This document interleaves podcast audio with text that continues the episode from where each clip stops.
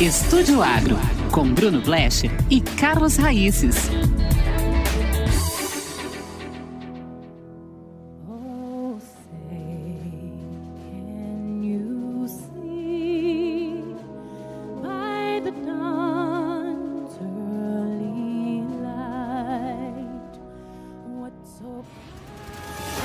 CNN projects Joseph R. Biden Jr. is elected the 46th President of the United States. Boa tarde. Seguimos na cobertura das eleições americanas. Joe Biden é o presidente eleito dos Estados Unidos.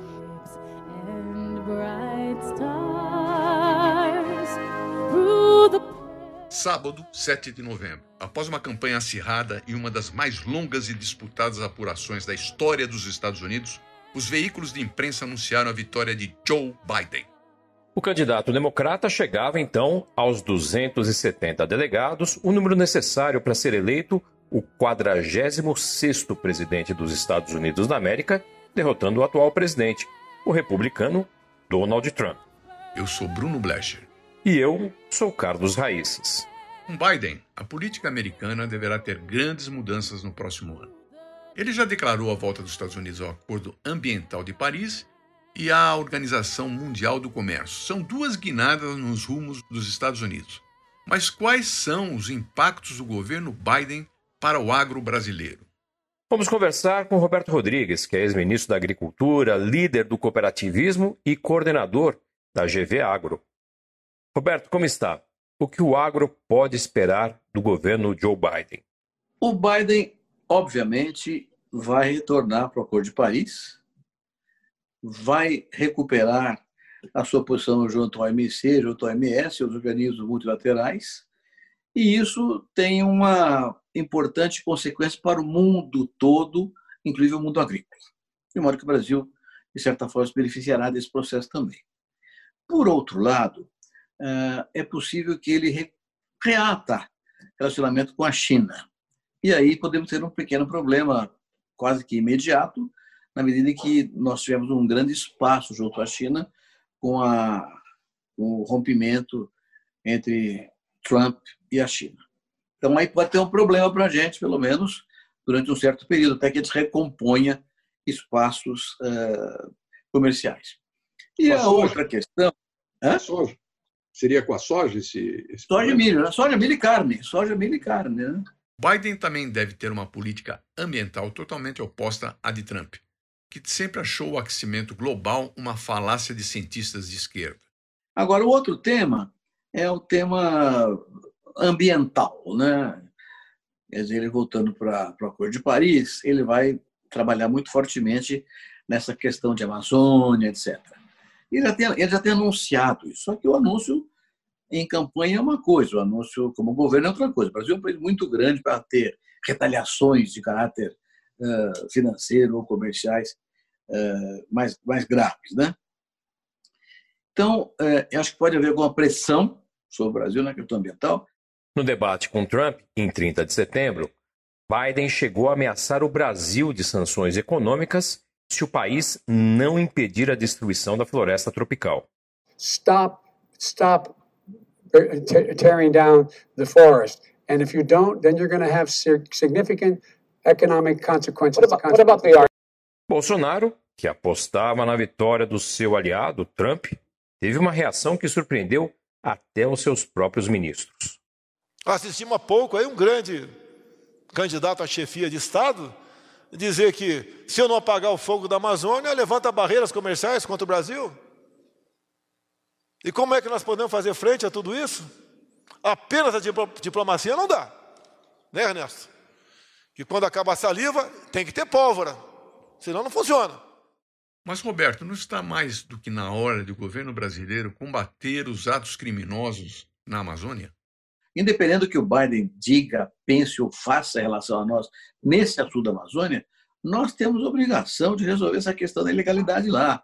Matamento ilegal, incêndio criminoso, invasão de terra ilegal, invasão de terra para índio, de garimpeiro, seja o que for, contratos não respeitados. Essas ilegalidades que ainda são uma sombra sobre o agro brasileiro, que é competitivo, que é sustentável, que é extraordinariamente é, vigoroso em termos internacionais, têm que ser retiradas. essa sombra tem que ser retirada. E só se retira com ação concreta de governo, inibindo as ilegalidades e, na outra ponta, resolvendo, em definitiva, a questão da estrutura fundiária na Amazônia.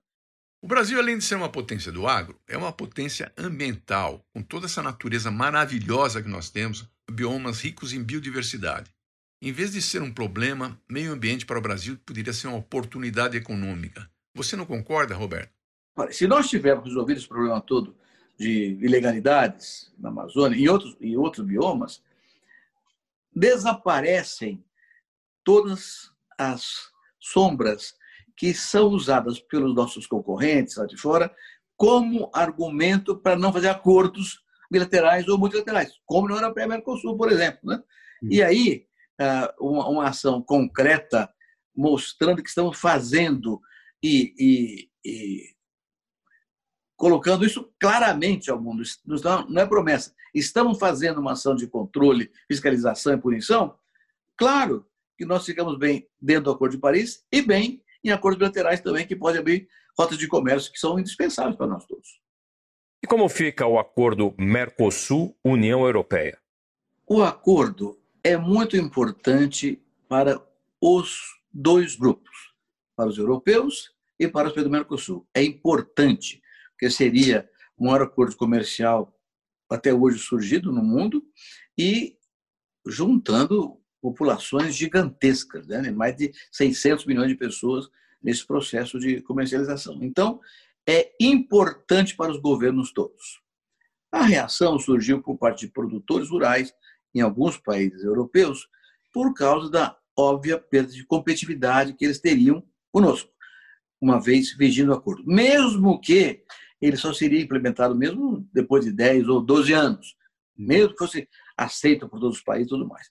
Então, a, a reação que surgiu não é uma reação de governos, são governos atendendo à grita de produtores, que perderiam espaço comercial com esse grande acordo.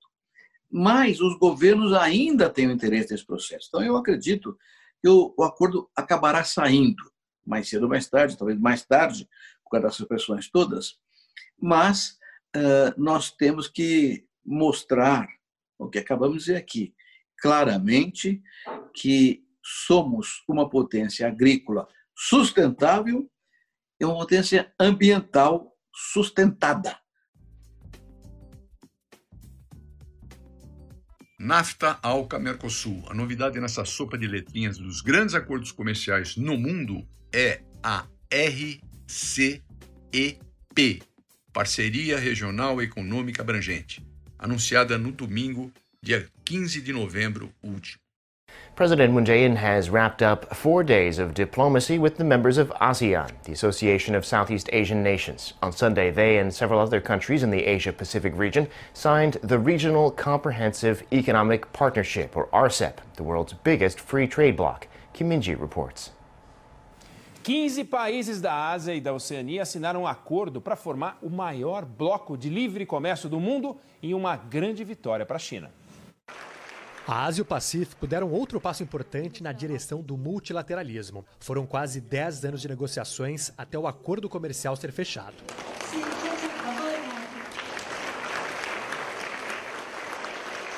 Quinze países fazem parte. Rivais históricos se aproximaram.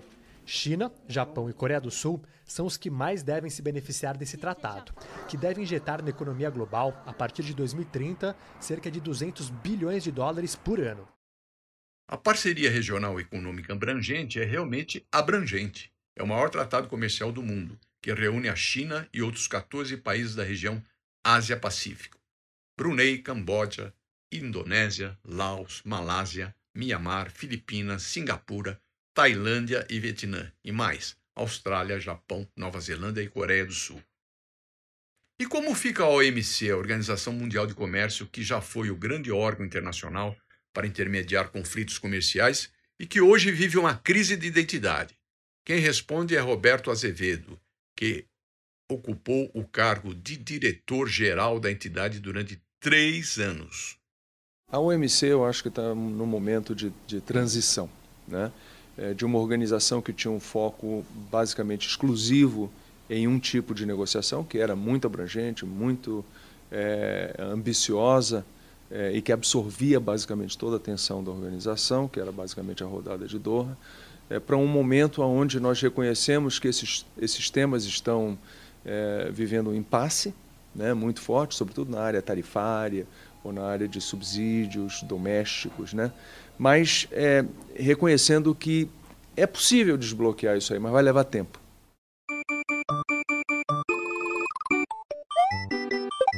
Agora vamos ao nosso momento quiz. Entre 1850 e 2016, quem foi o país que mais emitiu CO2? Japão? China? Estados Unidos? Rússia? Enquanto você pensa na resposta, vamos a um rápido intervalo e voltamos já já.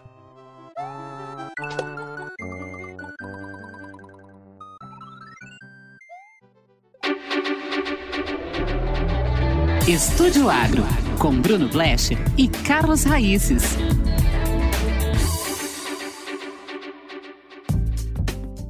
Voltamos ao segundo bloco do Estúdio Agro, que hoje fala sobre a vitória de John Biden nos Estados Unidos e os seus reflexos para o agro brasileiro. Para isso, conversamos com Roberto Rodrigues, da FGV Agro. Mas antes vamos responder o nosso quiz. O país que mais emitiu CO2 entre 1850 e 2016 foi a China. Não foi Estados Unidos, não, foi a China. Os dados são da Climate Watch. A sustentabilidade é a grande bandeira global hoje, tanto dos consumidores, dos jovens, como das empresas. Essa tendência se acentuou com a pandemia. Você não acha isso, Roberto? A pandemia abriu duas grandes portas para o futuro de curto prazo em relação à humanidade. O primeiro é a segurança alimentar. E o segundo é a sustentabilidade. São dois temas que ficaram claros. E os dois passam pela agricultura. E o Brasil é líder nesse processo agrícola. Então, não tem como fugir desse processo.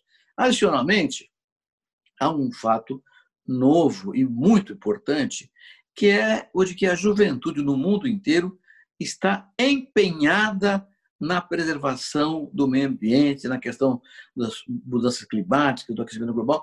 A juventude do mundo inteiro está falando isso permanentemente.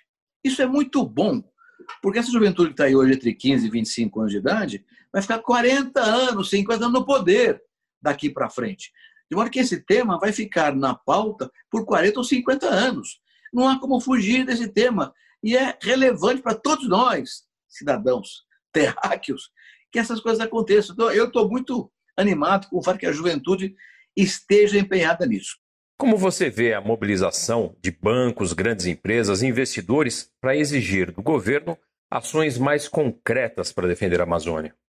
Bom, aí tem vários aspectos. Do, do ponto de vista é, de interesse do Brasil, eu acho bom, porque vai sempre se somar com o esforço que faremos e temos que fazer né, para acabar com as ilegalidades, resolver o Código Florestal, resolver a questão fundiária. Então, é sempre um, uma, uma ajuda para que a gente tome as necessárias providências. Por outro lado, também tem nisso muita coisa de marketing, de empresas que, que, que usam a sustentabilidade como um adicional de venda, né? promocional para a venda. Então, mas é, não estou criticando, estou dizendo que a vida é assim, o mundo é assim, não estou aqui criticando nada. Mas tem um terceiro ponto que, dependendo do nível e do, em que essas coisas sejam colocadas, pode ser uma certa intervenção hum, inaceitável para o Brasil, do ponto de vista de nossa, nossa soberania. Né? Então, são essas três coisas. De um lado, eu vejo como uma coisa positiva para nos ajudar a instrumentalizar os processos de acabar com ilegalidades. De outro lado, pode ser apenas um instrumento de, de marketing, propaganda, promoção para os seus produtos, dessas empresas e fundos. E, por último, pode ser uma, uma intenção não confessada de intervenção eh, ou de ameaça à soberania nacional. E aí é ruim. Então, vejo dois pontos: um ponto positivo, um ponto neutro, um ponto negativo. Mas há um grande potencial para a bioeconomia da Amazônia, inclusive para a descoberta de micro-organismos com potencial farmacológico, que no futuro podem ser usados para tratamento médico, até para tratamento do câncer. É, eu não tenho a menor dúvida disso. Tanto é verdade, eu concordo com você, que quando ministro, há 15 anos atrás, eu pedi à Embrapa enfaticamente que cuidasse disso, que buscasse as riquezas naturais da Amazônia, que seriam, obviamente, importantes para a área de medicamentos, para a área perfumaria uh, e produtos uh, uh, que ajudem a, a saúde humana de toda, de toda a natureza, de toda forma, e, pedir que cuidasse disso. E estão cuidando aí agora, né? O cientista Carlos Nobre defende a bioeconomia como estratégia para proteger a floresta e promover o desenvolvimento social da região. Em entrevista a Pedro Bial, Nobre deu o exemplo do açaí. Açaí, que começou a explodir como um produto de consumo global há 20 anos, quando ele saiu de ser um produto local da Amazônia, começou a, primeiro atingir o Brasil e depois atingir o mundo, por que, que ele virou popular? Uma novela da TV Globo, no final dos anos 90, que o autor gostava de açaí e ele colocou na novela todos os jovens comendo açaí. Você lembra disso? Você lembra disso? E, de repente, o açaí virou uma coisa dos jovens, de academias, aquela coisa. Aí ele atinge os Estados Unidos, dois californianos levam para lá, criam uma moderníssima indústria do, do, de produtos do açaí. O açaí traz mais de um bilhão de dólares para a economia da Amazônia. Ele beneficia 300 mil pessoas. Ele, essas pessoas todas, antes do açaí, elas eram pessoas que eram classe E no Brasil. Elas passaram a ser classe D, B, eh, D e muito chegaram à classe C. Quando a gente vê sistema agroflorestal ali em Tomé Açu, dos descendentes de japoneses, muitos ali atingiram a classe B. Então, produzem mais de 70 produtos na cooperativa de Tomé Açu. Milhares de pessoas são beneficiadas e não só os descendentes de japoneses. Então, a gente começa a ver esse potencial. Esse potencial está lá, ainda em pequena escala. Então, lógico, a açaí já produz 250 mil toneladas por ano. Então, a gente vê que esse potencial dos produtos da floresta, ele, ele é grande economicamente, muito mais do que pecuária, muito mais do que soja. O que nós precisamos agregar é o que eu chamo bioindustrialização. Nós precisamos agregar valor a esses produtos. Meu açaí bomba, bomba, bomba, bomba aqui. Meu açaí bomba, bomba, bomba, bomba lá. Tu põe granola, põe paçoca e amendoim e o leite ninho vai botando para energizar. Fim de semana chegando, a praia lotada e cheia. Pega a visão, tem açaí para a praia inteira. Segundo a empresa brasileira de pesquisa agropecuária, a Embrapa, a Amazônia concentra 44% das 500 espécies de frutas nativas do país. Algumas são bastante populares, como o guaraná, o caju e o açaí, que é encontrado até nas praias, como mostrou a Vanessa do Açaí. Outras provavelmente você nem ouviu falar: Buriti, Araçaboi, Inajá, Tucumã, Umari, Bacaba-Açu. Todas, como o açaí, têm potencial de mercado. Senta que lá vem a história.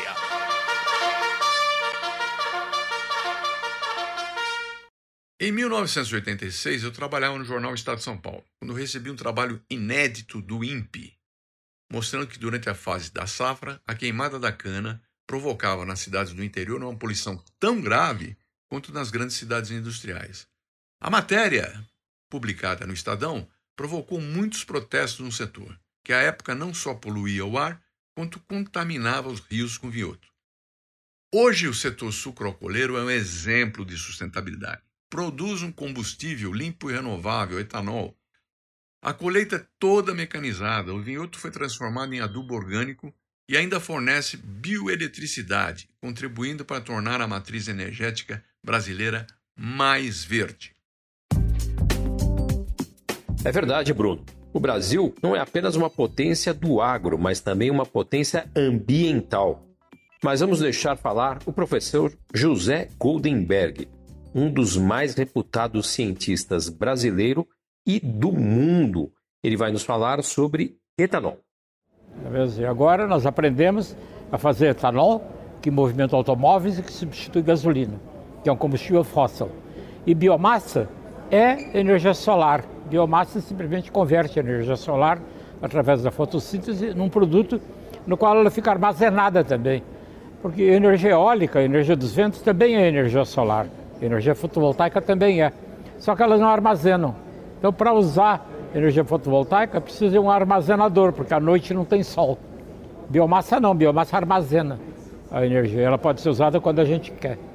E, e o Brasil acabou sendo um país onde biomassa ficou muito importante por causa do programa do etanol, onde etanol é produzido, substitui a gasolina, e etanol emite muito menos uh, uh, gases de efeito estufa do que gasolina e não emite os particulados que gasolina tem, que são as impurezas que gasolina tem. E, portanto, acabou ficando um país importante e, e bioenergia é importante no mundo todo. Ela representa hoje cerca de 10% da energia que se usa no mundo.